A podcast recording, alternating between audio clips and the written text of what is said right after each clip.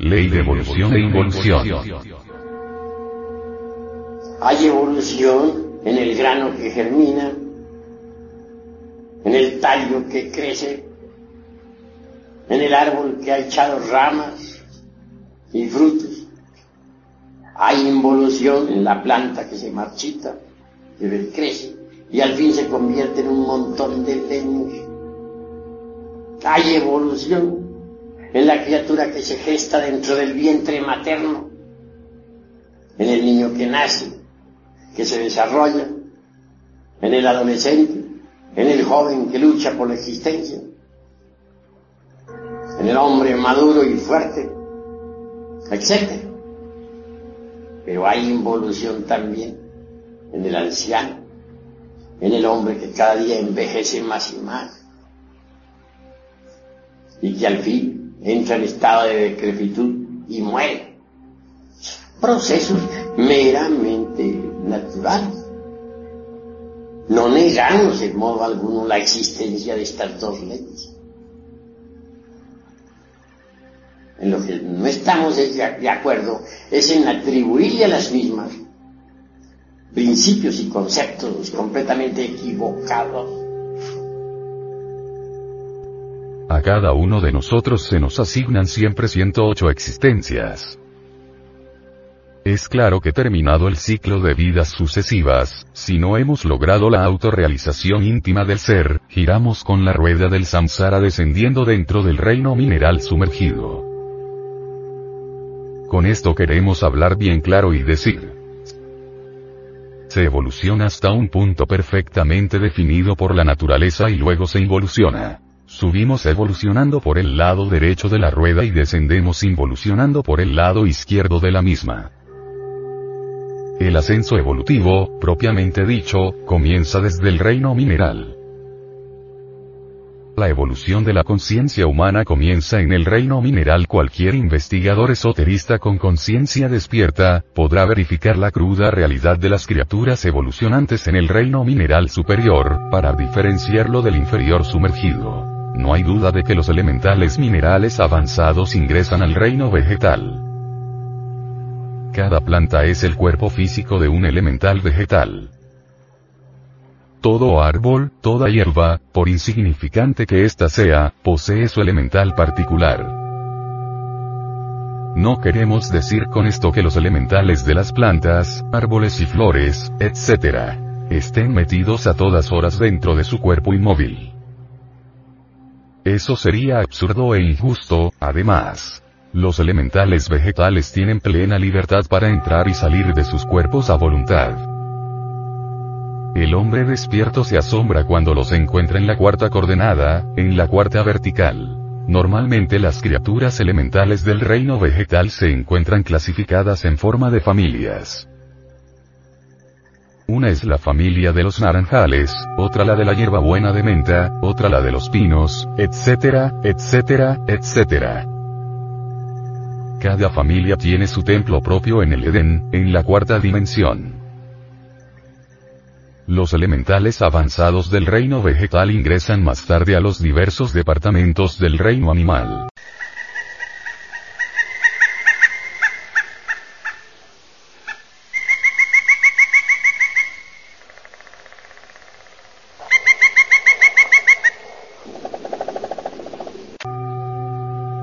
Estas criaturas, distribuidas en múltiples familias o especies, tienen también sus guías y sus templos ubicados en el paraíso terrenal, es decir, en la cuarta coordenada, llamada por los ocultistas mundo etérico. Las criaturas elementales más avanzadas ingresan en el reino de los humanoides intelectuales. No hay duda de que estos bípedos tricerebrados o tricentrados son mucho más peligrosos. A todo aquel que ingresa al reino de los homúnculos racionales se le asignan siempre 108 existencias.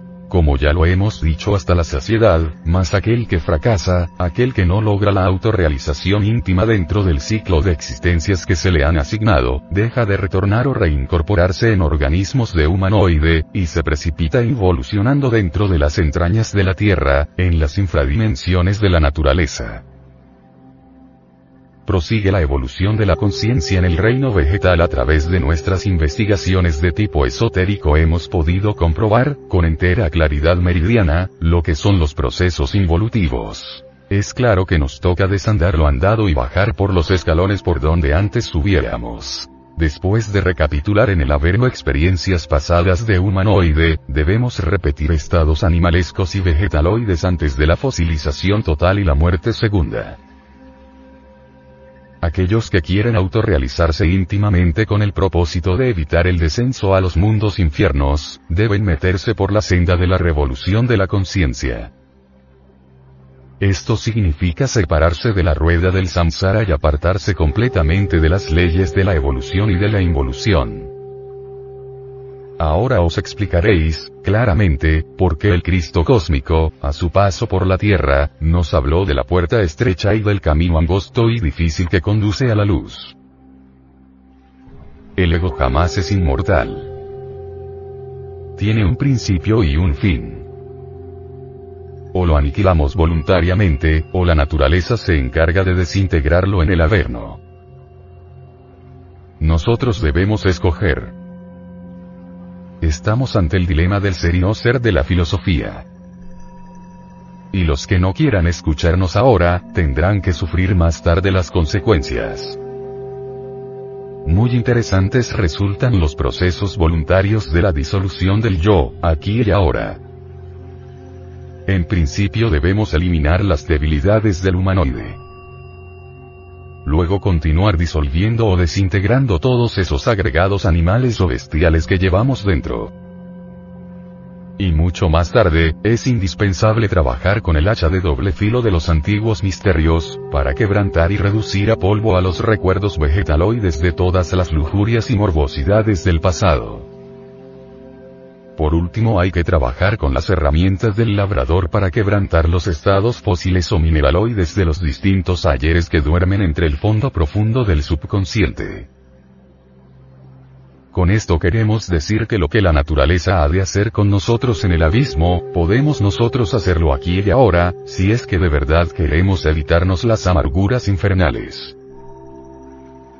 Muchos piensan que los changos, simios, monos, orangutanes,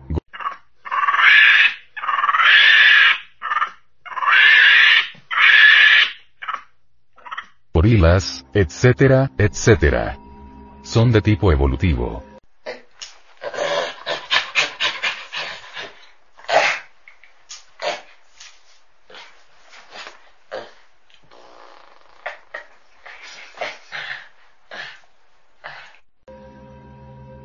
Algunos hasta suponen que el hombre viene del mono, mas tal concepto cae estrepitosamente cuando observamos las costumbres de esas especies animalescas.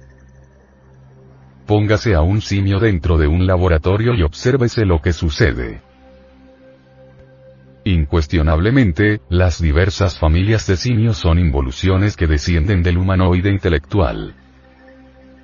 El humanoide no viene del mono. La verdad de esto está a la inversa. Los simios son humanoides involucionantes, degenerados. La evolución de la conciencia continua por el reino animal. Pasemos ahora a observar la familia de los cerdos.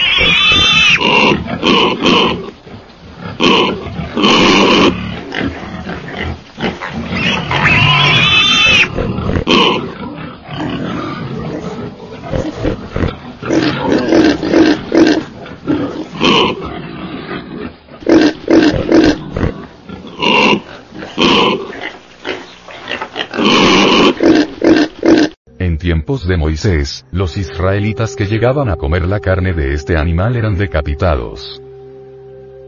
Es claro que este tipo de elementales se encuentran en franco proceso involutivo.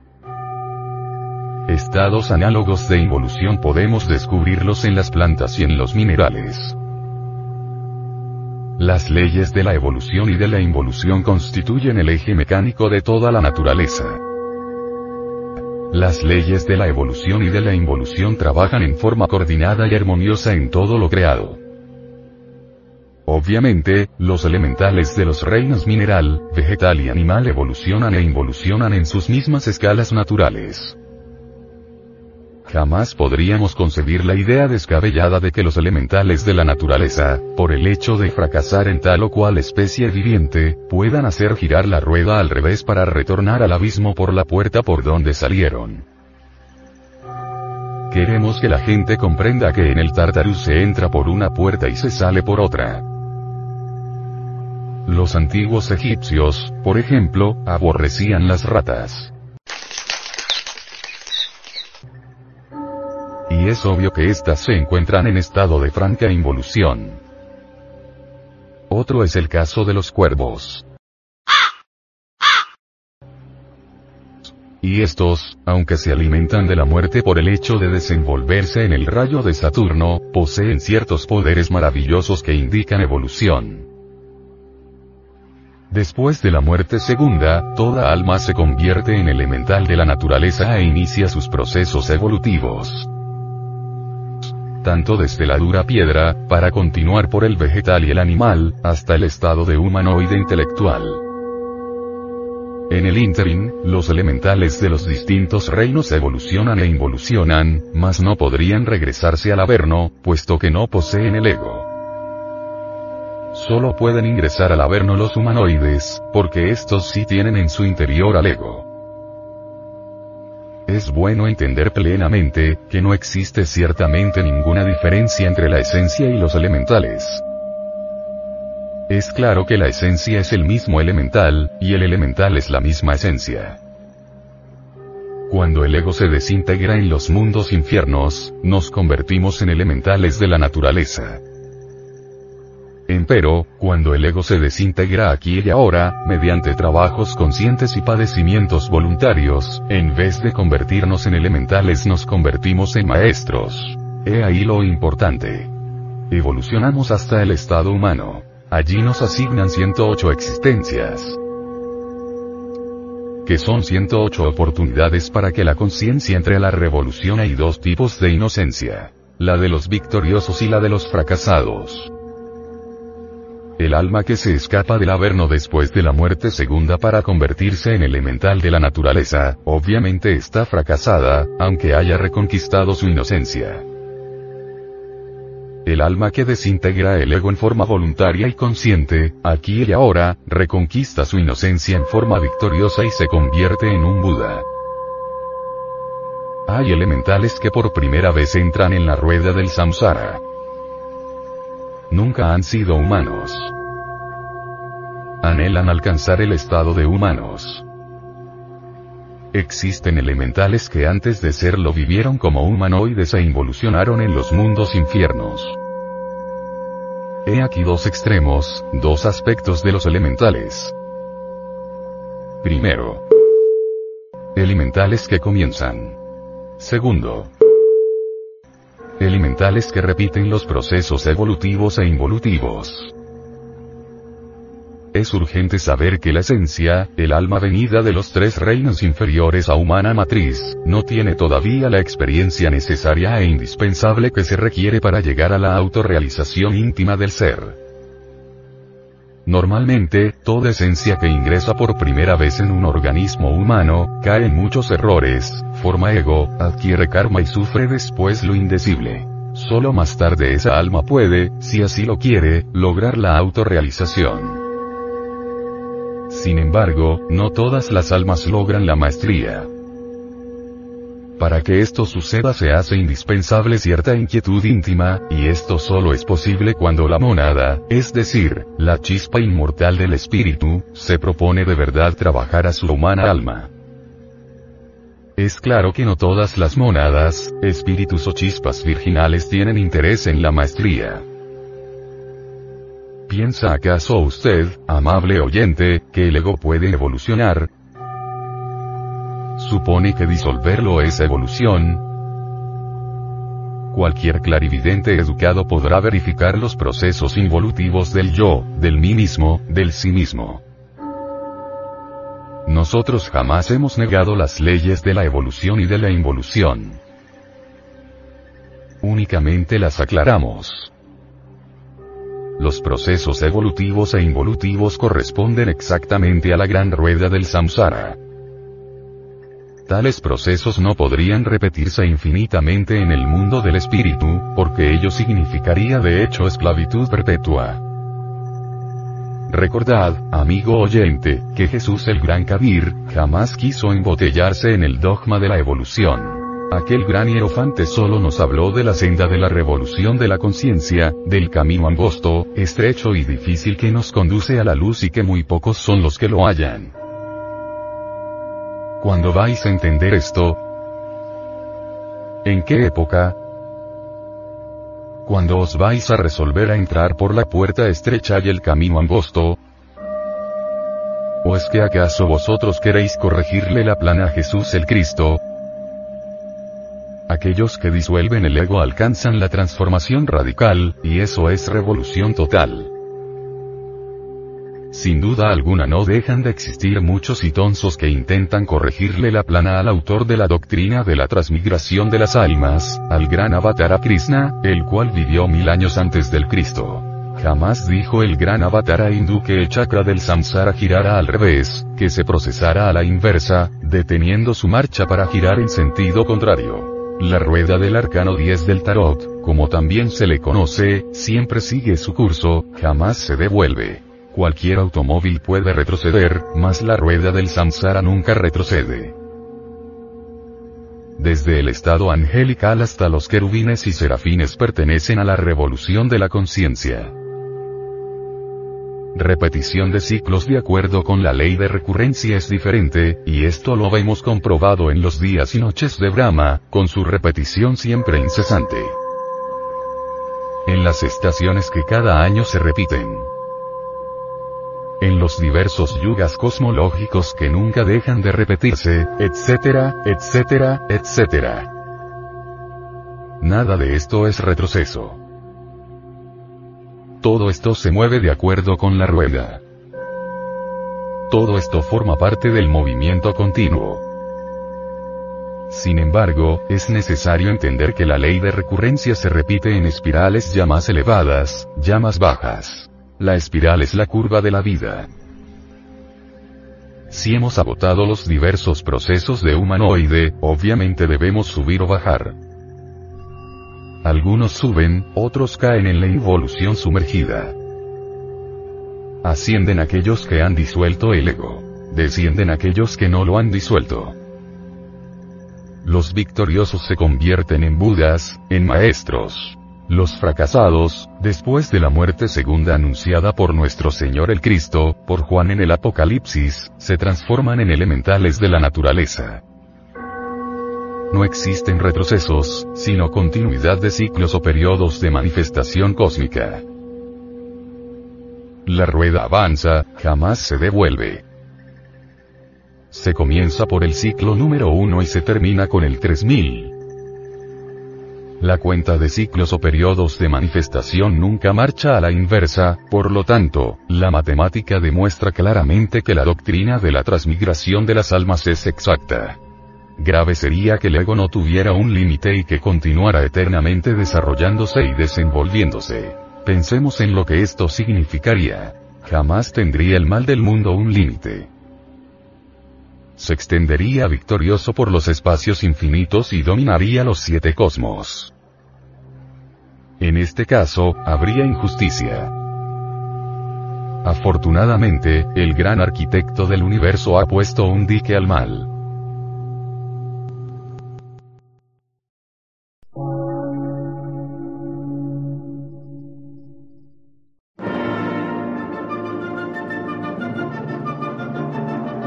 emisora, gnóstica, transmundial. Por una nueva civilización y una nueva cultura, sobre la faz de la Tierra.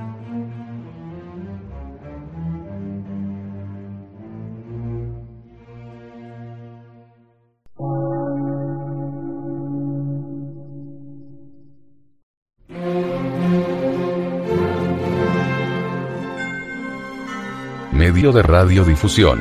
Científico, artístico, místico y filosófico. De la Asociación Colombiana de Centros de Estudios Gnósticos, Antropológicos, Psicológicos y Culturales. A. C.